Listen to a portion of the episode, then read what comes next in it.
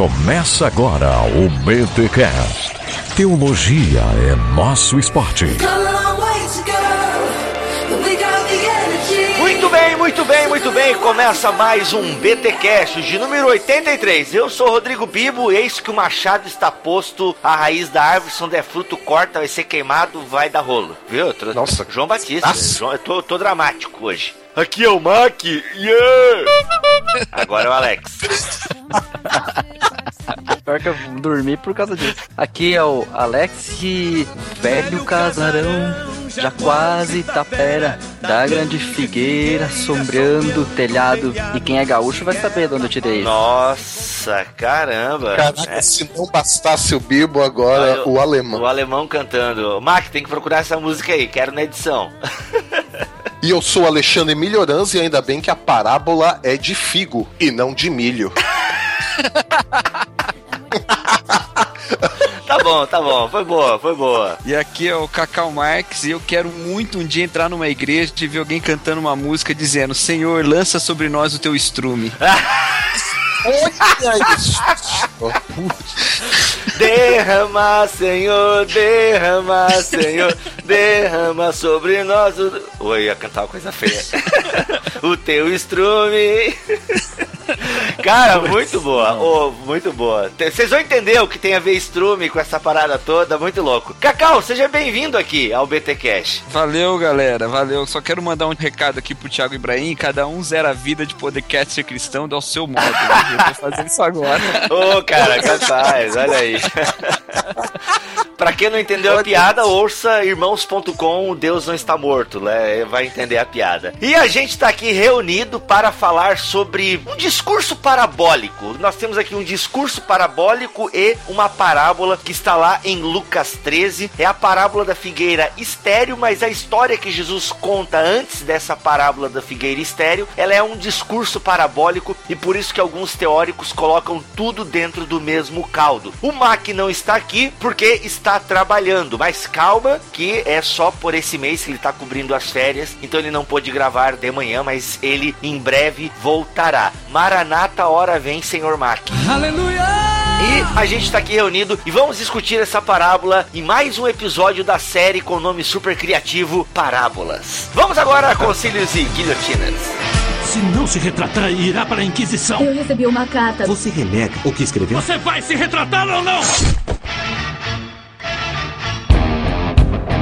Fala crente! Vamos para mais um Concílios e Guilhotinas aqui no BTcast. E olha só, antes de começarmos com os e-mails, temos um aviso aqui de utilidade pública. Você, crente chato, que não gosta de ouvir os recadinhos, que não gosta de ouvir os e-mails, que gosta de ir direto pro assunto, ou seja, pro vamos ver, a partir desse episódio a gente vai começar a informar o tempo para que você possa pular. Mas fique sabendo que volta e meia nós temos informações importantíssimas aqui, então é possível que você acabe deixando passar alguma informação importante se você pular os recadinhos, beleza? Mas tá avisado aí. Então, se você não quiser ouvir os recadinhos, pode pular para 11 minutos e 40 segundos. E o nosso primeiro e-mail de hoje é do Fernando Rodrigues. E aí, galera do Bibotalk, beleza? Sou de Marília, interior de São Paulo, e sou membro da Igreja Presbiteriana do Brasil. Já fiz a maratona Bibotalk, tem alguns episódios que devo ter ouvido no mínimo três vezes, principalmente as séries gigantes. Incentivado por vocês, comecei a fazer o seminário de teologia online na escola Charles Spurgeon. Olha aí que beleza! E montei um grupo de estudos teológicos colocando em prática o que estudo com vocês no seminário e também em outros blogs. Ele diz aqui também que é milenista convicto. Olha aí, maravilha, hein? E por último aqui ele fala que o mosaico teológico é sensacional. Glória a Deus pela vida de cada um de vocês e de suas famílias. Outro e-mail aqui é do Fábio Rosa de Porto Alegre, Rio Grande do Sul. Tchê! Estou mandando esse e-mail para avisar que adquiri um mosaico teológico. Ainda não li o livro todo, mas quando eu terminar mandarei um efeito BTcast. Pessoal, vocês têm se tornado parte da minha vida. Antes não era de escutar podcasts porque nunca achei que fosse algo interessante ou que me prendesse. E vocês fazem os dois. Pus minha namorada para escutar vocês e para surpresa minha, ela se encantou com a tranquilidade e facilidade que vocês conseguem passar suas ideias e suas informações. Deus os abençoe. O Eric Lana também escreve pra gente aqui e olha só o que ele fala. Estava muito indeciso referente a fazer teologia ou uma pós em minha área. Vão me crucificar por essa escolha. Dúvida entre fortalecer o espiritual ou o material. Visto que precisamos de grana, pois acabei de casar. Mas em um podcast me deu uma luz do que deveria fazer, e acho que foi a do bom samaritano. E além dos seus testemunhos, que passam pelos mesmos problemas de vocês, decidi então fazer teologia. E sonhei com uma coisa maluca, cara. Sonhei que estava ensinando teologia no presídio. Bom, se alguém tem o dom de interpretação de sonhos, está aí. Mas o trabalho de vocês tem desafiado muito minha maneira de pensar e de buscar esse conhecimento. Obrigado pelo trabalho e que Deus abençoe vocês. PS, adquiri o livro Mosaico Teológico e vou aguardar chegar. Estou ansioso. Caramba, Eric, olha aí. Rapaz, se tu tá de acordo aí com a tua esposa a respeito do teu futuro profissional, entre aspas, né? Se você for querer de alguma forma viver de teologia, espero que Deus abençoe a sua decisão e abençoe também as finanças de vocês, que eu sei que, como todo casal, vocês vão precisar. O Emerson Gomes de Lira. Olá, galera do Bibotalk. Eu queria agradecer a vocês pelo prazer que vocês dão para mim ouvir, ler e ver a verdadeira teologia. Comecei a gostar da teologia depois que comecei a ler o livro Heróis da Fé do Orlando Boyer. Eu já mostrei vocês a alguns irmãos da minha igreja, eles gostaram muito. A única coisa que eu não consegui fazer ainda é me definir na escatologia. Que Deus abençoe vocês. Pois é, Emerson, olha lá. www.amilianismo.com. Não dou uma semana para tu mandar um e-mail pra gente dizendo que virou amilianista. Olha aí. Fica aí o desafio. O Fábio Pena, de Planura, Minas Gerais, diz ele que é uma cidade nanica e que até aqui o vírus do conhecimento teológico de vocês tem contaminado a mente e o coração do povo de Deus. Claro que é um vírus do bem. Tem iniciado um trabalho de estudo bíblico onde o material de vocês tem sido de grande valia. Entretanto, aonde estão as irmãzinhas desse trem aí?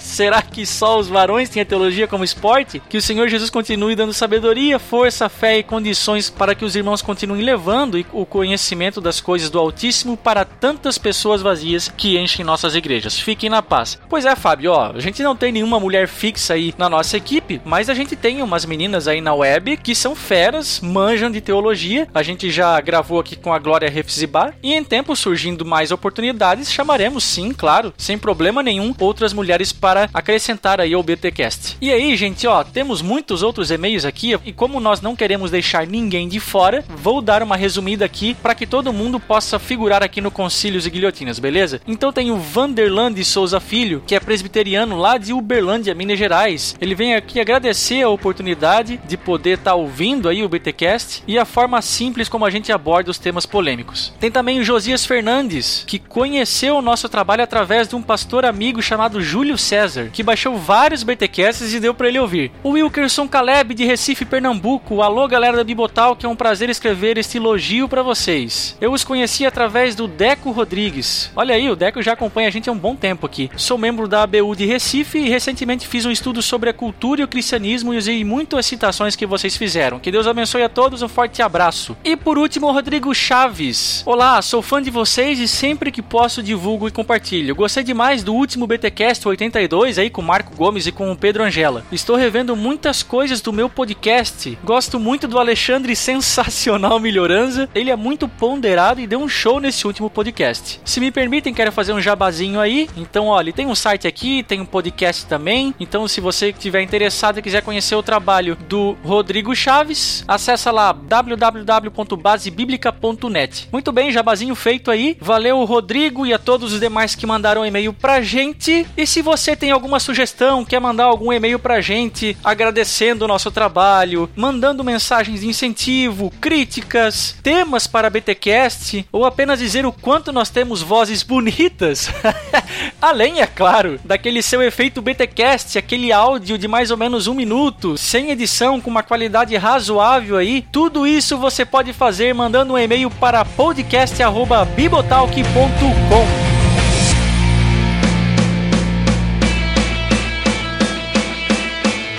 esquece, crente, que a gente tá nas redes sociais. Se você não sabe, temos um canal no YouTube, temos lá duas atrações principais, o BT Vlog e o BT Papo. Se você quer nos ver no YouTube, você pode acessar o www.youtube.com/bibotalkvlog. Assine o nosso canal, curta os nossos vídeos, compartilhe que você fará um BTcaster feliz. Também estamos no www.facebook.com/bibotal, que é a nossa fanpage lá. Dê um curtir e junte-se a Nação Bibotalk, olha aí. Tem também a nossa conta no Twitter, www.twitter.com/barra Bibotalk. É claro que também tem os perfis aqui dos BTcasters, o meu, do Bibo, o do Milho e do Alex. Todos eles você vai achar aqui na postagem desse BTcast. E vale lembrar também para você que só ouve o BTcast, saiba que temos o site, o www.bibotalk.com.br, porque caso você não saiba, lá você não encontra só mídias de áudio e vídeo, mas também textos dos mais variados temas. Outra coisa muito importante que você precisa saber é que está rolando aí a ajuda para o mestrado do Bibo, então se você não sabe do que eu estou falando, também tem o link da postagem que vai explicar direitinho sobre como você pode ajudar o nosso querido, estimado, amável e inefável senhor Rodrigo Bibo de Aquino, o nosso hosting aqui do BTcast, que passou aí por umas intempéries alguns meses atrás e que precisa da sua ajuda. Então, se você ficou curioso e ficou interessado, acessa aí o link na postagem desse BTcast.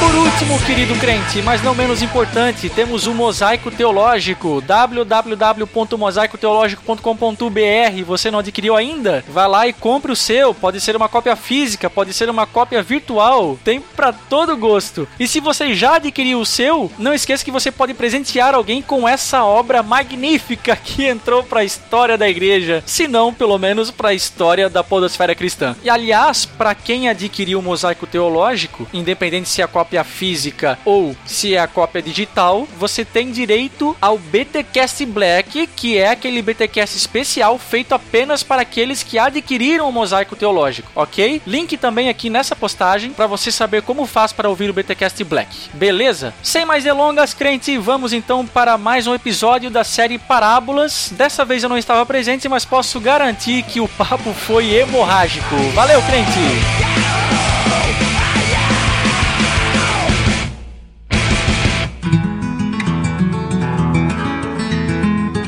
Muito bem, antes da gente estudar as parábolas, o contexto e tudo mais, vamos ler então Lucas 13, de 1 até o verso 9. Diz assim na versão NVI: Naquela ocasião, alguns dos que estavam presentes contaram a Jesus que Pilatos misturara o sangue de alguns galileus com os sacrifícios deles. E Jesus então respondeu: Vocês pensam que esses galileus eram mais pecadores do que todos os outros por terem sofrido dessa maneira? Eu lhes digo que não, mas se não se arrependerem, todos vocês também perecerão. Ou vocês pensam que aqueles 18 que morreram quando caiu sobre eles a torre de Siloé eram mais culpados do que todos os outros habitantes de Jerusalém? Eu lhes digo que não, mas se não se arrependerem, todos vocês também perecerão. Então contou essa parábola. Um homem tinha uma figueira plantada em sua vinha. Foi procurar fruto nela e não achou nenhum. Por isso disse ao que cuidava da vinha: Já faz três anos que eu venho procurar fruto nessa figueira e não acho. Corte-a. Por que deixá-la inutilizar a terra? Respondeu o homem: Senhor, deixe-a por pelo menos mais um ano, e eu cavarei ao redor dela e a adubarei. Se der fruto no ano que vem, muito bem. Se não, corte-a.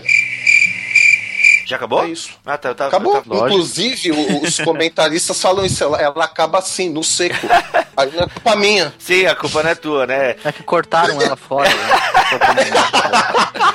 Ah, é, essa parábola ela acaba mesmo ne- meio que no seco e a gente não sabe direito qual foi a reação do público, né? Exatamente. Mas tá aí, a gente leu então um discurso parabólico e uma parábola. O discurso parabólico tá ali, né? São os primeiros cinco versículos, e depois o versículo 6 começa propriamente a parábola. Vamos focar aqui então, vamos começar pelo começo, os primeiros cinco versículos que nós temos aí desse relato do Evangelho de Lucas. Será que Jesus aqui estava entrando quase caindo, não, né? Mas pessoal aqui, aqueles que chegaram para contar para Jesus aquelas atrocidades, estavam querendo colocar Jesus numa arapuca política? Como é que vocês entendem isso daí? Na verdade, esse trecho de Lucas 13, ele tá dentro daquele contexto onde a oposição com Jesus vai tomando uma crescente, né? Quer dizer, aqueles que estavam contra Jesus parece que engataram a marcha mais forte para chegar com tudo para acabar logo com Jesus, né? E aí, em contrapartida, Jesus, o que, que ele começa a fazer? Ele vai instruir os seus discípulos, vai instruir os seus seguidores sobre o tipo de qualidade de vida que deveríamos ter no reino diante daquele juízo que estava por vir.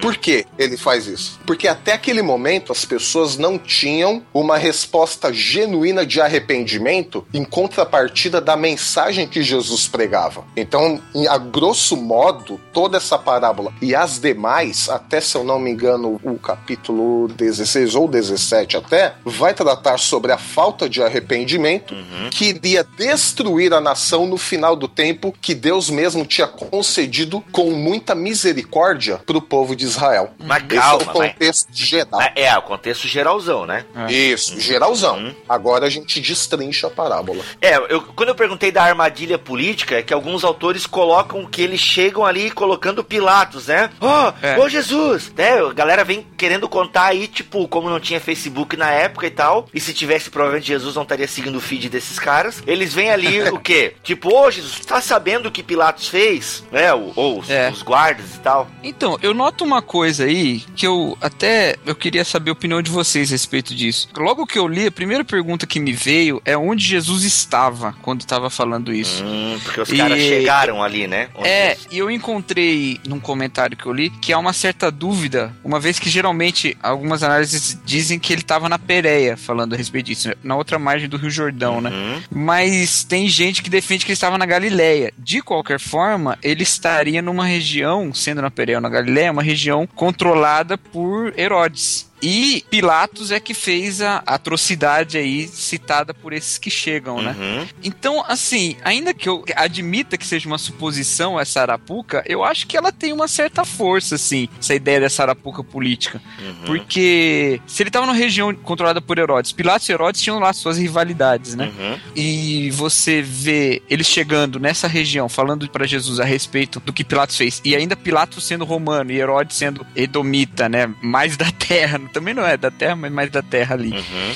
Então eu enxergo um pouco essa arapuca política assim, não sei. Mas até E- porque Herodes está sob o domínio de Pilatos, certo? Em termos de hierarquia. É, o Pilatos responde primeiro direto pra Isso. Roma, né? Justamente pra dar uma solução naqueles conflitos todos, Uhum. né?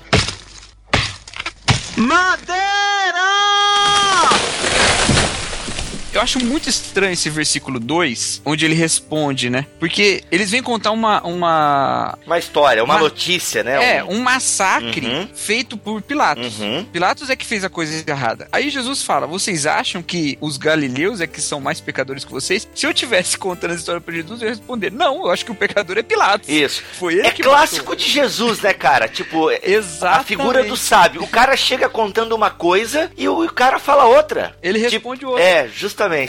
E depois ele, o outro exemplo que ele dá é de habitantes de Jerusalém. Então ele dá um, um exemplo de galileus Uhum. e um exemplo de Jerusalém. E às vezes eu, eu enxergo Jesus falando assim: olha, vocês têm essas discussões, essas brigas políticas de vocês, mas eu quero falar que se vocês todos não se arrependerem, o bicho vai pegar pro lado de vocês, entendeu? E- Uhum. Agora, já pensou se. é Porque assim, quando a gente diz arapuca política, é, não é a primeira vez que Je- Jesus não passa só esse momento, né, de arapuca política. Ou seja, quando perguntam pra Jesus, né, contexto lá do Dai é de César, o que é de César. Ou seja, estavam querendo forçar Jesus na questão dos impostos e tal. Exatamente. Querendo transformar Jesus no Messias político. Aqui em Lucas 13, nesses primeiros versículos, a gente tem isso também. A galera chega contando de um massacre. Detalhe que esse massacre não é relatado em nenhum outro lugar. Então pode ser uma verdade, como pode ser uma história inventada por esses que chegaram até Jesus, ok? O fato é que Pilatos tinha essa fama, né? Inclusive a Bíblia de Genebra até traz como nota uma explicação ali que Pilatos tinha essa fama, né? De carniceiro e tudo mais. Só que não se sabe se é verdade, né? Que Pilatos e os seus soldados tivessem feito esses atos de terrorismo nessa história que eles estão contando aqui. Mas eles chegam contando essa história, que pode ou ser não verdade, mas com o intuito até de querer colocar Jesus é, num confronto direto com Pilatos. É, inclusive é o que acontece com Jesus antes da sua crucificação. Ele é levado perante Pilatos para que realmente ele seja incriminado de maneira política política. Então esses camaradas aqui, esses rebeldes, né? Agora eu consigo imaginar aí aqueles rebeldes que estão conspirando contra o poder e tal, a resistência. Uhum. Eles querem colocar Jesus, né? Os nacionalistas, como os comentadores colocam. Eles querem que Jesus se posicione e fale, né? Uma palavra profética contra a autoridade de Pilatos e contra a crueldade de Pilatos. E aí Jesus vem, como o Cacau bem levantou, e Jesus foge do assunto. Inverte E a ordem da coisa. Inverte a ordem da coisa. Tipo, vocês acham que o Pilatos é, o Esse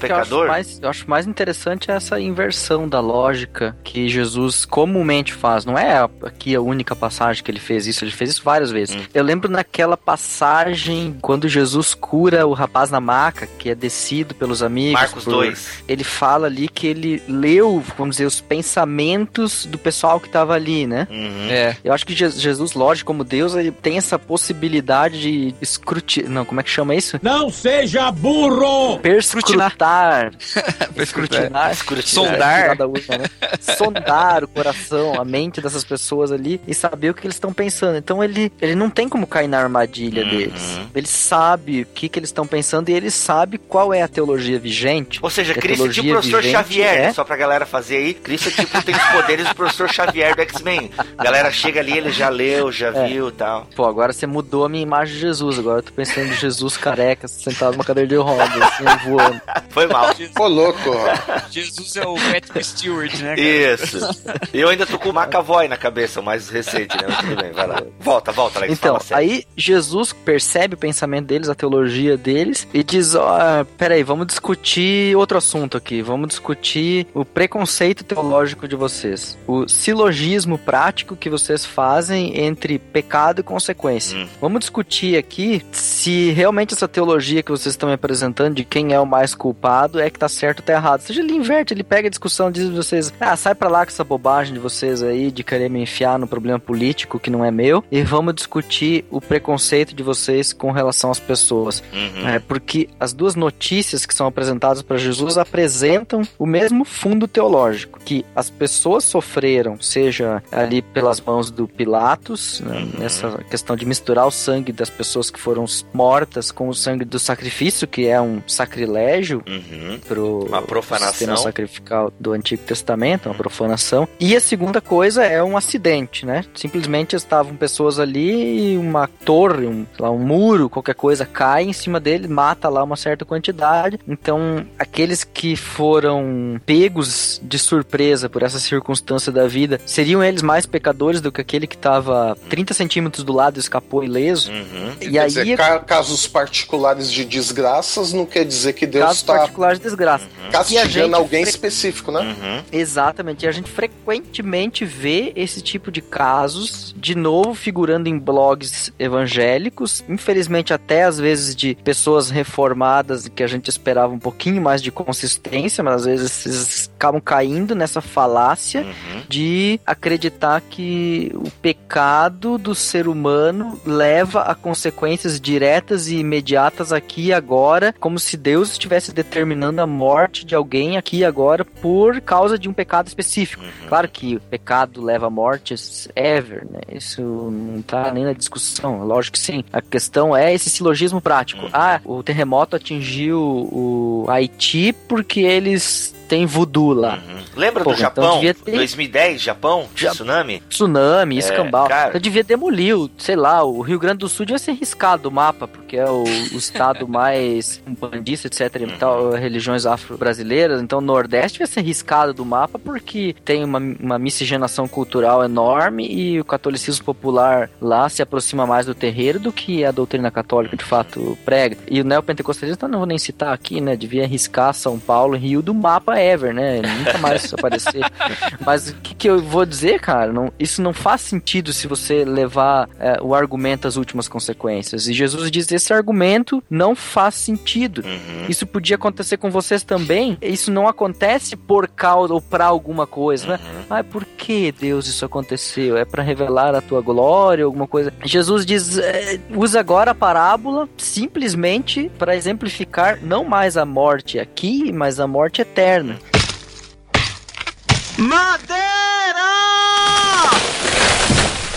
Dentro do que você tá falando aí, Alex, até o Kenneth Bailey, um cara que a gente já indicou bastante aqui sobre as parábolas de Lucas, ele fala das perguntas implícitas que tem, né? Quando a galera chega para os informantes para contar esse caso dos nacionalistas ali que morreram pela mão de Pilatos, a pergunta implícita é: Jesus, o que é que tu diz acerca do sofrimento desses heróis nacionais feridos pelo nosso inimigo? Ao ponto que Jesus responde com outra pergunta implícita. Tá, e o que, que vocês dizem acerca do sofrimento daqueles a quem Deus feriu com a queda daquela torre? Lembrando que na cabeça né, do Israel, bem e mal vem da mão de Deus, né? principalmente na fé primitiva de Israel. Né? Ou seja, Deus ele é soberano e nada escapa ao seu controle. Então tem essas duas perguntas implícitas aí, né? Jesus, o que, que tu diz acerca do sofrimento dos nossos heróis nacionais? E aí Jesus responde, tá, o que, que vocês me dizem acerca do sofrimento daquela galera que sofreu lá com a queda da torre? Jesus ele amplia a discussão, né? As é. pessoas que sofrem opressão política, muitas vezes, né, ou que lutam por uma causa, elas acham que o sofrimento delas é mais digno e mais nobre do que qualquer sofrimento aí corriqueiro do dia a dia. Jesus, além de não criticar o império, uhum. ele cedeu essa tentação política de não criticar o império, ele também não trata esses que morreram como mártires, né? Isso, porque e se aí a gente pode hum, já era. Exatamente. E aí a gente pode até falar então que, sei lá, algo implícito aí que diante das tragédias, ninguém deveria buscar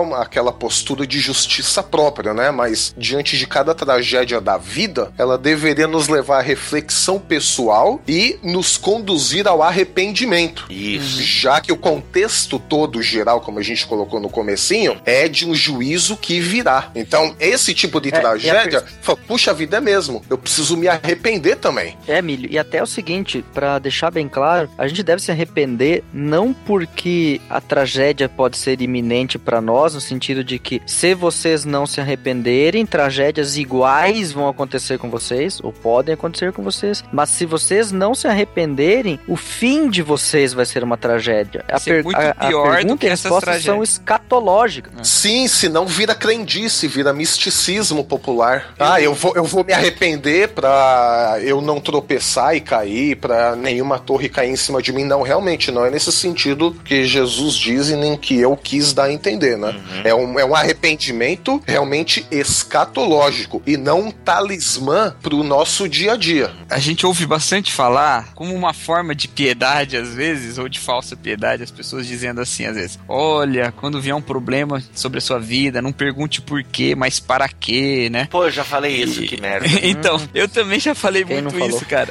Mas aí, acho que são estágios também da nossa evolução, da nossa maturidade espiritual, né? Uhum. Porque, assim, lógico, primeira pergunta você fala é por que Deus? Né? Um questionamento direto. E que a gente encontra na Bíblia também, né? A gente Sim. também encontra isso na Bíblia. Eu me lembro rapidamente, assim, de Abacuque questionando Deus, né? Botando o dedo na cara de Deus uhum. ali. E aí Deus Mas... responde com a música do Fernandinho, né? É, que tem a ver com o tema de hoje, inclusive, que é uma figueira. É. Ou... Ainda que a figueira não floresça. Eu não sei se eu dou graças a Deus que eu não conheço isso, cara. Eu é. devo dar graças cara, a Deus ou não? no meio do lixo gospel tem coisa boa. Vai lá. Cara, não me Ah, não é? Me julgue, ah, então tá. Não me julgue, mas eu gosto pra caramba dessa música. Olha aí, olha aí. É, então é não, não, é que, é que eu não conheço mesmo.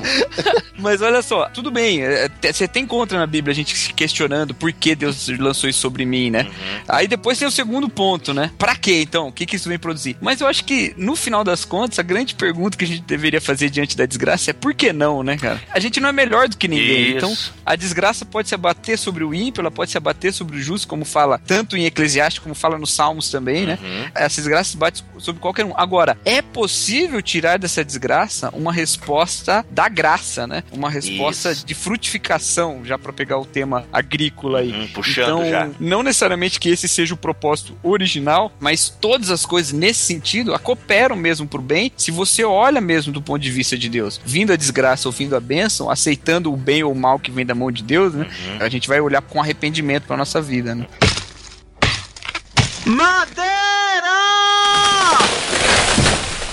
O interessante nessa questão que a gente vê de merecimento ou não, mártires ou não, merecedores ou não, castigo ou não, é interessante notar que em momento nenhum Jesus vai perder tempo explicando se todos ali eram pecadores, Uhum. né? Então para Jesus ali todo mundo era pecador, ninguém era mais do que ninguém, Uhum. né? E era uma coisa que eles tinham assim, não, nós somos o povo escolhido, ou nós somos isso por causa daquilo. Para Jesus, ele não vai nem perder tempo explicando por que que todos ali eram pecadores. Isso aí para Jesus já era é, um axioma, já era algo líquido e certo. Né, que todos eram pecadores, não tinha distinção nenhuma. Então a gente pode resumir essa primeira parte do discurso de Jesus da seguinte maneira: não há relação pessoal um a um entre o pecado e o sofrimento. Juízos teológicos apressados a respeito das razões para os desastres naturais e políticos precisam ser rejeitados. Ou seja, ficar toda hora vendo num desastre um julgamento. É claro que no Antigo Testamento existem situações assim, ok? Situações próprias do povo de Israel ou até algumas nações vizinhas, mas a gente não pode agora ver em qualquer desastre natural uma punição divina, porque se Deus fosse usar esse critério para punir algumas regiões, algumas situações, ele teria que punir todo mundo, porque a moral da história é: todo mundo é político. Vocês ficam aí se perguntando pela maldade de Pilatos e tal. Não, gente, todo mundo é pecador, todo mundo é mal. Vocês têm que, no fundo, olhar para a maldade em vocês e buscar o arrependimento. Então, É engraçado porque o, o povo de Israel ele estava muito acostumado com essa visão da seguinte maneira, especialmente nos escritos do período intertestamentário, principalmente na literatura que a gente vai chamar de apocalíptica, isso está muito enraizado na mente do judeu, dizendo assim: nós somos povo de Deus. Ponto. O povo de Deus vai ser redimido nos tempos finais por Deus. Só que antes de nós sermos totalmente redimidos por Deus no tempo final, é necessário que o povo de Deus passe por sofrimento. E aí era natural que alguns deles considerassem esse tipo de massacre ocorrido como uma espécie de martírio pelo qual o povo tinha que passar no primeiro momento, porque eles eram especiais de alguma maneira. Isso estava muito enraizado na teologia do povo de Israel daqueles dias. E aí a gente puxa então para a figueira estéreo, Lucas 13, 6 a 9, já lido pelo Melhoranza na voz de Darth Vader. Essa parábola que Jesus puxa e os principais comentaristas colocam como uma unidade de pensamento, que na exegese a gente chama de perícope. Confere? Então 13, 1 a 9 forma uma unidade de pensamento. Mas do 6 ao 9 nós temos então uma parábola da figueira estéreo. E aqui a gente vai ter duas opiniões distintas no que diz respeito à interpretação dessa figueira, né? Quem é a figueira? Alguns autores trazem que é todo o povo de Israel, sendo que a figueira já foi utilizada em outros momentos na Bíblia para simbolizar todo o povo, certo? Até no caso, acho que é Marcos 11, onde é que tem o caso que Jesus amaldiçoa a figueira? Tem Marcos e tem Mateus, né? É, que é uma coisa muito estranha, né? Jesus amaldiçoando a figueira, falando com a árvore e tal. Mas é justamente uma ação parabólica para dizer o que ele faria na entrada do templo logo em seguida, né? Pegando aqui o contexto de Marcos. Ou seja, ele amaldiçoa a figueira porque ali a figueira, cara, ali a figueira também é um símbolo para os líderes de Israel, né? Não? Não surá. Olha. Pode ser, mas eu Porque depois tendo, ele vai no templo. Eu tendo a interpretar a figueira como o povo, porque o juízo sobre Israel não veio só para os líderes. E aí a gente tá falando até de um contexto próximo, né? Do ano 70, porque não foi só os líderes que foram mortos, julgados, exterminados por Roma. Foi o povo todo de Israel. Sim. uhum. Eu tendo a encarar a figueira como o povo de Israel todo. E assim, essas figuras agrícolas, elas são muito ricas, né? E elas são muito utilizadas na palavra de Deus no Antigo Testamento e no Novo Testamento todo. É, É. uma figura rica. Qual? Milho? E é agrícola. Olha aí. É muito rica, principalmente se for no aumentativo, né? Porque é um milhão. O problema Um do milhão, milho. é. o pro- Mas sabe qual é o teu problema, milho? O problema do... Sabe qual é o teu problema? Quando tu Qual? esquenta, tu estoura. Isso é verdade. Só não deixa eu dar sabugada. Vamos falar sério. Mas aí. As piada vezes, boa. Às vezes a gente tem que tomar cuidado, né? Ainda que. que Alegorizar uma... demais. É, exatamente. Tem uma certa homogeneidade nessa figura, a forma como ela é utilizada o tempo todo, é, ela, ela guarda certas semelhanças desde o Antigo Testamento ao Novo Testamento. Mesmo lá na frente, quando vai se falar da igreja como planta de Deus, lá Paulo escrevendo, né? Acho que isso tem uma certa semelhança em toda a história bíblica, assim. Mas ainda assim tem certas especificidades. No caso aqui específico de Lucas 13, né? Quando fala ali essa primeira parte, que não pode ser lida separada da segunda, né? A gente tá fazendo tudo junto, porque qualquer estudo ali mostra que as duas partes são para ser lidas juntas Uhum. mesmo. Então, essa primeira parte mostra que Deus justamente está tirando o julgamento da liderança em cima de todo o povo. Ele não joga a culpa em Pilatos, ele, joga, ele jo- joga para todo mundo e fala: olha, vocês todos aqui.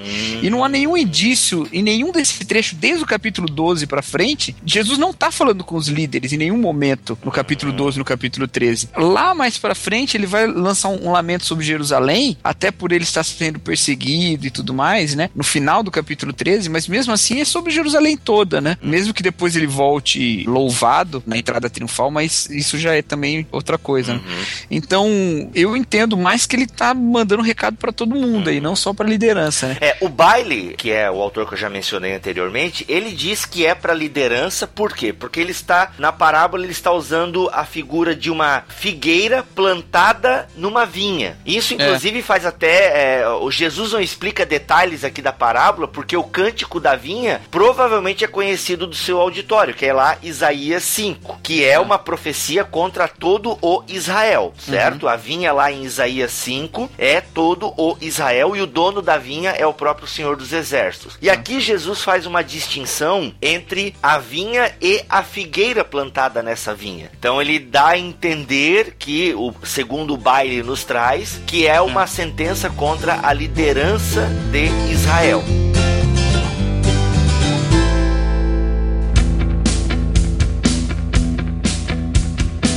E ele coloca ainda mais uma coisa, o baile, né? Que ele cita lá. Ele cita isso porque quando Jesus lá na frente fala, é, no capítulo 20 de Lucas, fala também dessa questão da vinha, Uhum. as lideranças identificam que Jesus está falando deles. Hum. Então, é, o baile une essas duas histórias e fala assim: olha, tá vendo? Era muito claro para as lideranças que aquilo era uma crítica. Hum. Agora, lá no capítulo 20 é bem claro que ele estava diante das lideranças. Agora né? aqui não, né? Aqui ele não tá nem em Jerusalém, né, cara? Então eu não sei se. Eu, eu fico com um pouco. Eu acho um pouco frágil essa relação, mas não sei. No final, o baile aplica da mesma forma como todo mundo. Uhum. Que o povo não está frutificando. Se é por causa do líder ou se é por causa da falta de arrependimento de todo mundo, mas o povo escolhido não está frutificando. Uhum. Eu penso que a parábola mostra a plantação de uma figueira para dizer que Deus não tinha, Israel, na verdade, não tinha se tornado o povo de Deus por um meio natural. Da mesma forma como aquela árvore tinha sido plantada ali, houve uma vontade de plantar árvore, Israel, da mesma maneira, foi chamado a um relacionamento especial com Deus, por meio de alguns atos que Deus extraordinariamente mostrou na história. Por exemplo, acho que o Salmo 80 e até o Salmo 90 de Moisés falam um pouco desses atos extraordinários de Deus. Então, da mesma forma como um viticultor na história plantou aquela figueira ali, a parábola mostra isso, ó, Israel não é meu povo por já nasceu assim. Não, eu que chamei, né? Fui eu que chamei, eu que escolhi, né? Não, não- foi do nada, por acaso, é, assim, já vocês já nasceram assim. Não, eu que busquei vocês. Tem uma coisa aí que o, o, o, Baile até levanta também, eu acho interessante, né? Apesar dele ele levanta pra criticar, mas eu acho que é uma interpretação interessante. Que é de que a figueira, ela é, é única no meio da vinha, né? Essa ideia de que a figueira é plantada no meio dos pés de uva, né? É- era muito comum isso desde no passado, né? Desde antes desse período de Jesus, se plantar a figueira junto com a uva, né? Então, em Isaías 5, no Cântico da Vinha, que é realmente tem uma relação muito profunda com esse texto e quase ninguém duvida disso, né? Lá a vinha é o povo de Israel, a vinha inteira é o povo de Israel. Agora, aqui ele tá fazendo um destaque, Jesus está fazendo um destaque para a necessidade do arrependimento individual. Então, ele fala: "Olha, presta bem atenção, esquece um pouco a aliança com todo mundo e olha bem que morreram aqueles, morreram os outros e quem não se arrepender vai sofrer o julgamento, porque nenhum nem outro eram mais santos, nem vocês são mais santos do que eles por estarem vivos. Então, no final, ele tira um pouco o contexto do olhar de Deus para toda a nação e fala: cada um de vocês ah, se arrependa. Numa palavra, inclusive, que remete já ao discurso desde João Batista, né? Uhum. Então se arrependa. Então ele destaca, ao invés de jogar a figura da vinha, que é obviamente um, um pensamento, seria rapidamente entendido como a nação de Israel toda, ele fala: olha só a figueira. Então é a nação de Israel, mas acho que de cada um, entendeu? Cada um de vocês, como parte da nação de Israel, presta atenção no arrependimento que vocês precisam ter. Eu acho isso possível, não, não tô dizendo que é exatamente isso, Uhum. mas acho bem possível esse entendimento. Assim, olha, a figueira de fato representa vocês, todos do povo escolhido, mas de maneira individual, cada um de vocês. Acho que também daria pra entender. Ah, isso. aí faz sentido pegar uma árvore no meio do pomar todo. É. Pode ser também, é sensacional. A árvore, então, é o povo de Israel, mas também representando a unidade de cada um. E não o povo, embora também represente, mas não somente a coletividade. Aí a gente fica naquela tensão, e o profeta Ezequiel vai falar isso, né? Que É. antes o povo falava, ah, não, beleza, por causa dos nossos pais a gente tá sofrendo. Quer dizer, aquele pensamento coletivo que a Bíblia sim apoia, mas Ezequiel também vai chamar pra responsabilidade individual. Ezequiel Fala, vocês 18, né? também. Ezequiel 18. Isso, vocês também têm culpa. E Jesus, de novo, isso aí faz todo sentido, Cacau, porque chama a coletividade do povo, mas a individualidade de cada um também. Sensacional.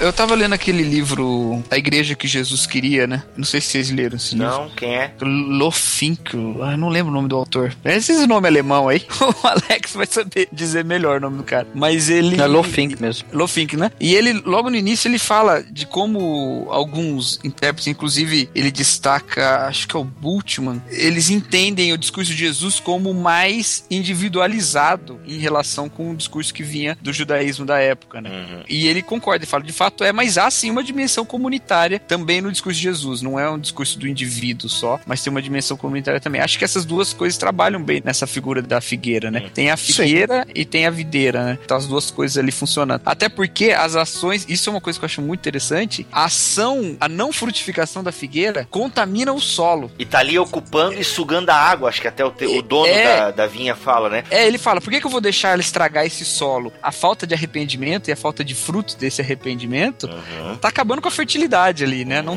tá Não prejudica só o indivíduo, prejudica a comunidade. Com Exatamente. Uhum. exatamente. Porque até o mandamento de Jesus é nós produzirmos frutos de arrependimento. Olha que link gostoso isso. Não são almas salvas, Bibo? É. Não, mas Cara, a, interessante, hein? Não, eu, Isso- tu cutucou um vespeiro aí, mas cara, o que eu aprendi com essa parábola é que no fundo a gente pode ter as nossas políticas sociais, a gente pode ter as nossas teologias, mas o resumo do evangelho e o suprassumo, digamos assim, é arrependei-vos e produzir e produzam frutos de arrependimento. Ah, interessante isso, né? Isso muda É. muita coisa, né? E pra deixar bem claro aí pro ouvinte, né? Esse cutucão do Melhoranza, né? Eu É que é, jamais esse cutucão realmente necessário, porque esse discurso aí de que tudo que é fruta na Bíblia são almas ganhas, né? Eu fiquei me perguntando, pensando nesse texto, da onde vem isso? Eu acho que vem da parábola do semeador, do entendimento incorreto da parábola do semeador. As pessoas entendem que no final aqueles frutos de 50 e 100 é o crescimento da igreja com pessoas. Então, não é uma figura tão distante, uma Não, vez vem que de um seme- versículo, sábio é aquele que ganha almas. Não sei onde tá agora. Mas eu- Não, sim, mas a relação disso com a fruta. Ah, Não, mas tá. isso é provérbios e é outro contexto, É, né? mas não é provérbios. o contexto não importa muito, é só botar um versículo lá do outro, vendo. Ah, é Ah, o importante é que enquanto vocês falam, as igrejas crescem, né? E ganhando É, almas.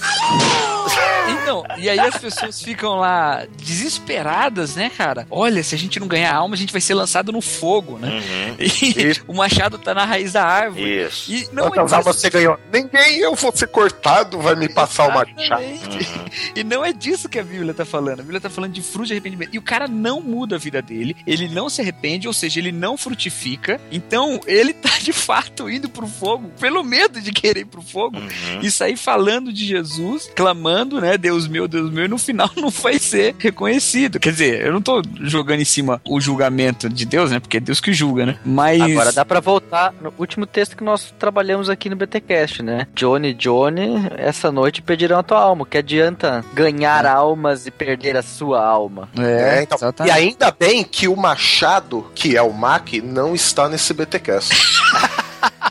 É que ele tá na raiz da árvore lá. Ah, Mas, cara, é muito interessante essa ideia, né? Como o indivíduo ou a liderança, eu vou trazer o baile aqui, porque eu, eu gosto da ideia de que Jesus está falando pra liderança, ainda que o- o, realmente os argumentos são fracos. Traz o baile pro baile. Traz o baile pro baile, trazendo a baila, o baile, o baile, é justamente como né, um indivíduo ou uma liderança infrutífera, ela realmente prejudica as questões ao seu redor, né? Exatamente como vocês estavam falando. E aí a gente já começa a fazer então as aplicações para nossa vida dessa parábola, dessa nossa importância diante da comunidade, como a minha vida frutífera ou infrutífera, ela tem reflexos sobre a vinha do Senhor. Ou seja, como o meu testemunho ou a minha produção de fruto ou não, ela tem reflexos na comunidade e nessa vinha que o Senhor plantou. Fica uma grande responsabilidade. E aí eu trouxe Mateus, eu não lembro onde está escrito agora, Mateus, produzir, pois, frutos dignos de arrependimento. Ou seja, como a nossa vida, como aquela vocação para que o nosso testemunho tenha como objetivo o reconhecimento do pecado e o reconhecimento de que nós precisamos de arrependimento. E a parábola, ela deixa bem claro isso que Jesus dá uma segunda chance, né? O dono da vinha, ele é convencido pelo vinheteiro, é isso? É. a dar uma segunda chance. Alguns aqui dizem que é Jesus conversando com Deus. Meu, é um absurdo isso, né? Não. Ah, começa as alegorias, cara. Eu Até os três anos também. Isso, justamente. Nossa. Eu, eu achei muito bonita essa interpretação de que é a misericórdia conversando com a justiça. Isso, que é uma Acho- figura rabínica, né? Isso, isso me remete a um texto que é um dos meus salmos preferidos, que é o Salmo 85, né? Que fala que a, a- a fidelidade e a justiça se beijaram, né? Acho tão bonita essas personificações dos atributos de Deus, né? Uhum. E inclusive fala que da terra brotou a fidelidade, né? Esse Salmo 85. Eu acho que se aplica um pouco essa, né? A fidelidade que brota da figueira, né? Precisava brotar a fidelidade, ele não estava brotando. né? Uhum. Então acho que é bem bonita essa aí, essa, essa interpretação. Ou seja, a moral da história, o arrependimento traz a misericórdia. Sempre haverá misericórdia para o coração arrependido.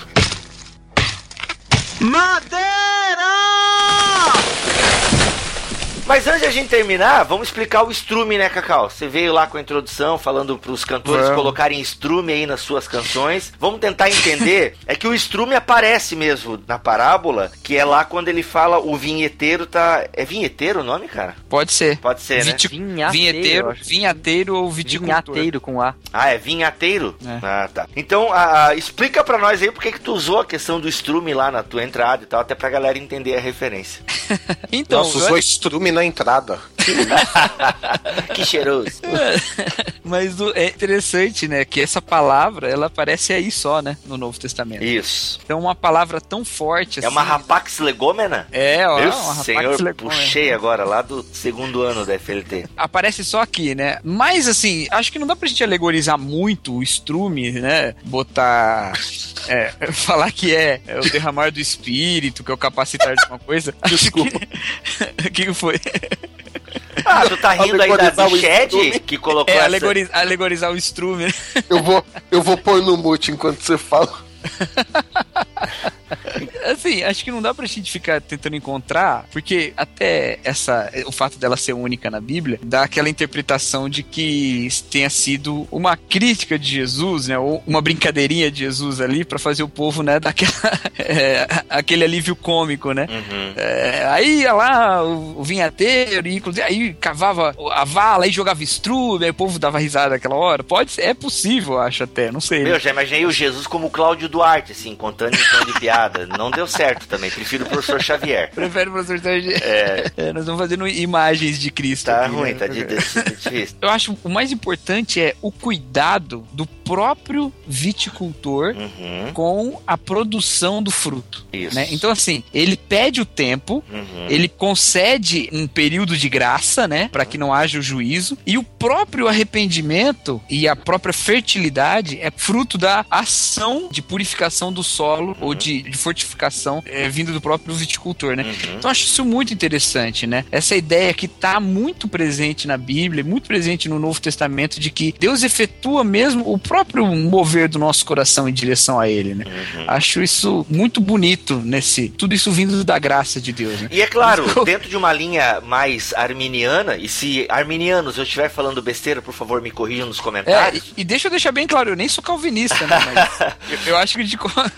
Não, mas eu digo também, dentro do que você falou, eu consigo enxergar o seguinte: Deus prepara todo o terreno para que a gente dê frutos. Só que isso é uma questão que depende também de nós, ou seja, é um caminho sinergístico aqui, porque o viticultor prepara a terra, ele dá todas as ferramentas, todas as condições para que essa árvore venha dar frutos. Só que a Exatamente. parábola termina o seguinte: se ela vier dar fruto, legal, bom está. Se não, corta ela. Exatamente. Ou seja, É, existe a possibilidade de que essa árvore não dê fruto, mesmo com todo o cuidado do viticultor. Até porque o propósito é levar o povo ao arrependimento, né? Justamente. Então é uma decisão do povo, né? Justamente. Então eu penso que é claro que a gente aqui não está entrando em discussões calvinísticas e arminianas, mas a parábola em si ela quer dizer isso. Ó, É. Deus está dando todas as condições para vocês darem frutos e vocês devem produzir frutos de arrependimento. Mas se vocês não produzirem, eis que o machado já está posto à raiz, né? Daí a gente vem com a profecia de João Batista contra Israel e que se aplica a nós de certa forma, porque o Novo Testamento todinho está nos conclamando a darmos fruto, né? Deus não quer que a gente seja um jardim. Parece que hoje em dia as igrejas né, se preocupam tanto com a beleza estética e, né, com tanta coisa que parece um jardim bonito cheio de flor. Não, Deus quer que a gente seja um pomar, que a gente dê fruto, que a gente alimente pessoas com fome. E se a gente não der fruto, meu amigo, não tem outra saída, é o machado mesmo.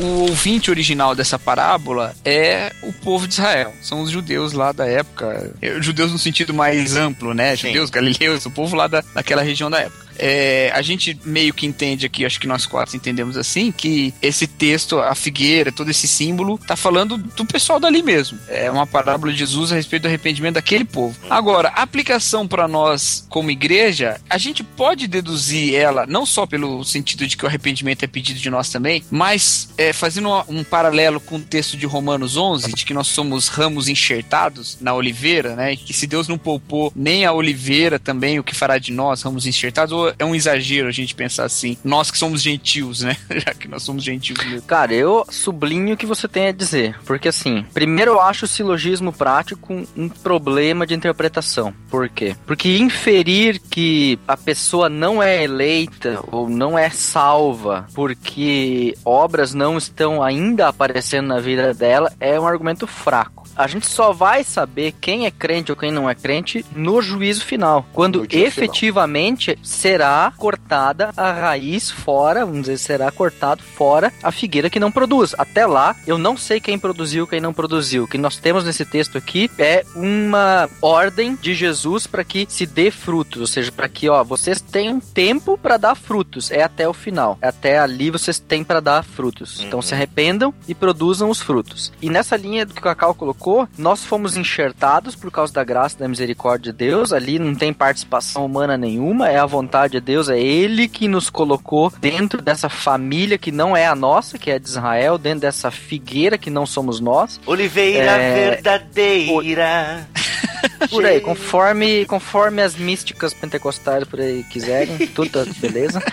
É, Deus nos colocou ali dentro e, e ele tem todo o poder de nos tirar fora dali se nós não perseverarmos. Eu não creio que por causa da eleição de Deus nós, tipo, andamos como marionetes e não podemos mais ou não temos mais como agora nos desviar. Acho que a gente tem toda a capacidade de se desviar, é fácil se desviar. Não- Seria muito fácil dizer, ah, ele se desviou, logo ele nunca tinha sido antes eleito. Eu acho que nós temos aí um problema com essa doutrina de eleição que ligada à presciência, mas é isso aí, vamos deixar A ideia. É. Os comentários estão aí e para serem ignorados nesse sentido. Brincadeira.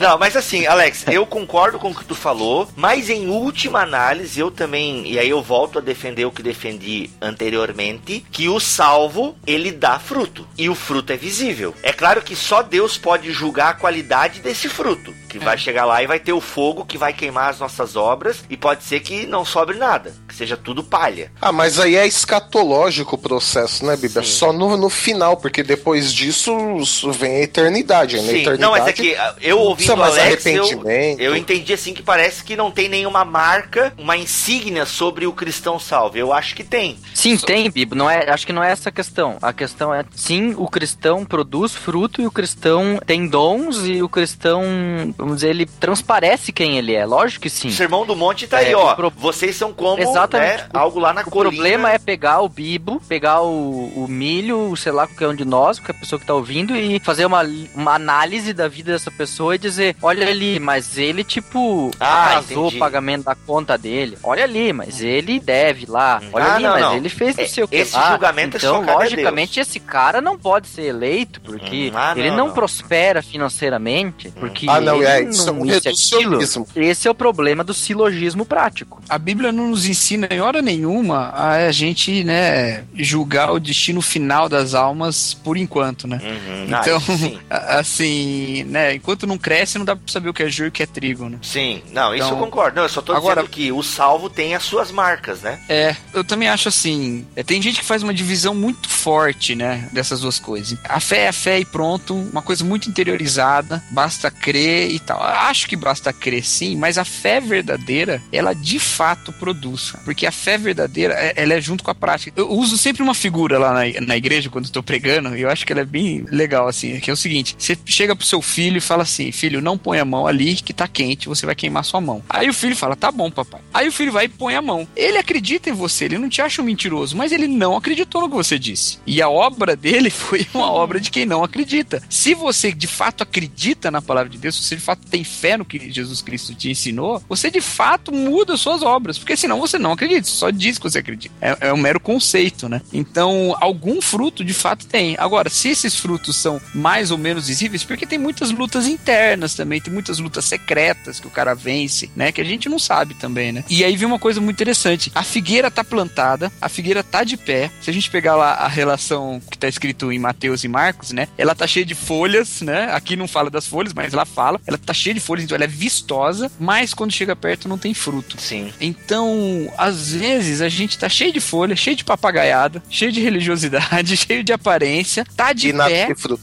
E não tem fruto. E sabe o que acontece, cara? E aí eu queria pegar e puxar lá para aquela questão do contaminar o solo, que é o que acontece com a gente, igreja brasileira. E vocês me desculpam um pouco, eu tô um pouco revoltado com isso, mas eu vou agora botar pra quebrar. Abra o seu coração. Eu vou, eu, vou, eu vou me derramar aqui. Me derramar. Eu vou soltar o esterco agora pra cima. Vai. Mas olha só, cara. Hoje, esses caras chegam em Jesus com preocupações políticas. Eles querem submeter o discurso de Jesus aos discursos políticos. E a igreja brasileira tá fazendo a mesma coisa hoje. Tá submetendo a palavra de Deus aos discursos políticos. Ela tá cheia de folhas, cheia de coisas que as diferenciam de uma árvore seca, digamos assim. Que você olha de longe, você vê toda a papagaiada, você vê toda a diferença, você vê contornos muito fortes e uma, uma fobia do que é diferente na igreja. E de repente, você não vê fruto de arrependimento. Você não vê os caras mais humildes, igual essa parábola conclama a gente à humildade, a reconhecer que a gente não é melhor que ninguém. Você não vê nada disso. Você, você não vê a justiça brotando da igreja, igual fala o cântico da vinha. Chega no final e fala: O que eu queria ver é brotar a justiça. Eu não vejo a justiça brotando. E da igreja não brota justiça hoje, muitas vezes aqui no Brasil. E a gente tá contaminando o solo. Porque agora você joga a semente, você fala a mensagem e os caras não ouvem. Os caras já falam: Não, isso é coisa de crente, de fundamentalista, eu não quero ouvir, tá longe de mim. O solo tá contaminado, cara.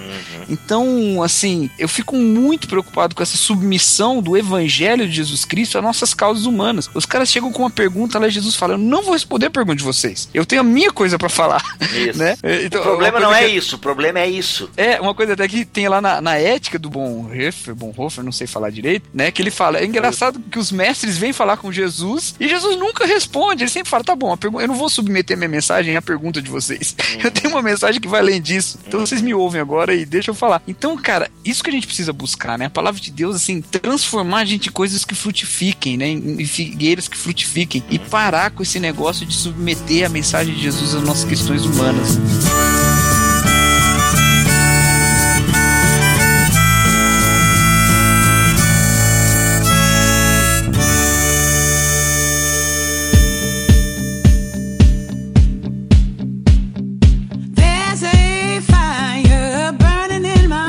Muito bem, galera. Tá aí então mais um BTcast discutindo aqui uma parábola. Espero que você tenha gostado. Dúvidas, comentários, eu falei antes ali, eu tava brincando. Põe os comentários que vocês quiserem ali. Vamos participar, beleza? Cacau, obrigado, cara, pela tua participação aqui no BTcast. Cara, muito obrigado mesmo pelo convite. Eu ouço vocês há muito tempo. Olha aí, desde a época do Heróis, não, é Gigantes. Isso. Anselmo da Cantuária. Caramba, faz é pra tempo. mim o BTcast preferido, meu BTcast preferido. Olha aí, que legal. Se bem que é difícil escolher um preferido, mas aquele eu gosto muito. Ó, E arquivo eu- confidencial. É, você vê?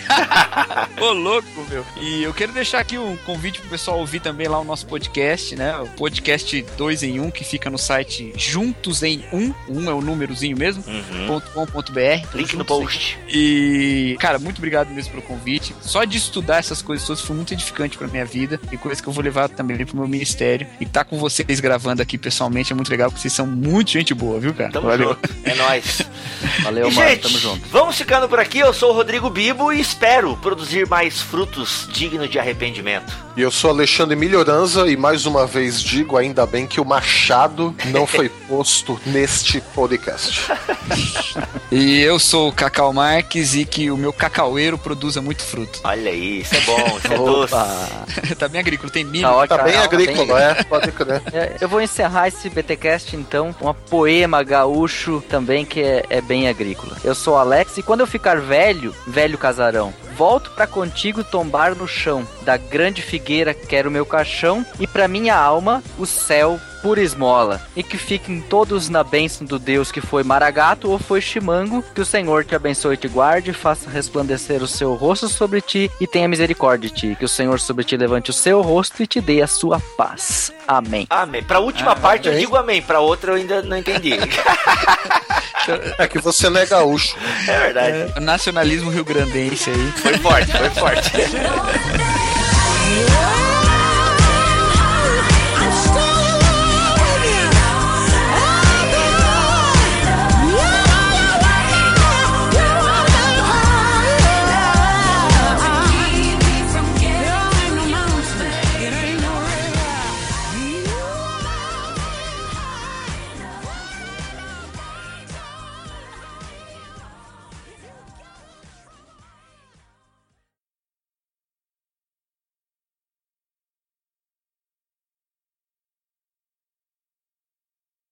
Eu sou criado em São Paulo, mas eu sou carioca, sabia? Eu Eu, tenho esse sotaque interiorano aqui, mas. Isso, tu tem o ruim do Brasil, né? Os dois, assim. Qual é o sul, meu amigo? Sul Eu, é. eu, eu tô na faixa contemplada pela Rede Globo. Olha Eu aí. só coloco São Paulo e Rio. Olha aí. Uia. Sensacional. Vocês usam qual versão, assim, no, no BTcast, geralmente? Aquela que é a mão É, alcançar. Novo Mundo. É. Novo Novo Mundo. Novo Mundo, é. É que Novo Mundo é uma piada velha, por causa que uma vez o Mac, pegou é. o Novo Mundo e leu. Ah, é? Deus, sem querer o Mac Sem querer, assim. Ele Cara, pegou a primeira Bíblia que veio na frente e era uma Novo Mundo. Eu acho que esse dia eu não ouvi, então. que episódio foi esse? Meu, sensacional, cara, as suas participações no, no barquinho. Muito boas. Valeu. Eu tento só não afundar a embarcação lá. Cara, tu é o salva-vidas, cara.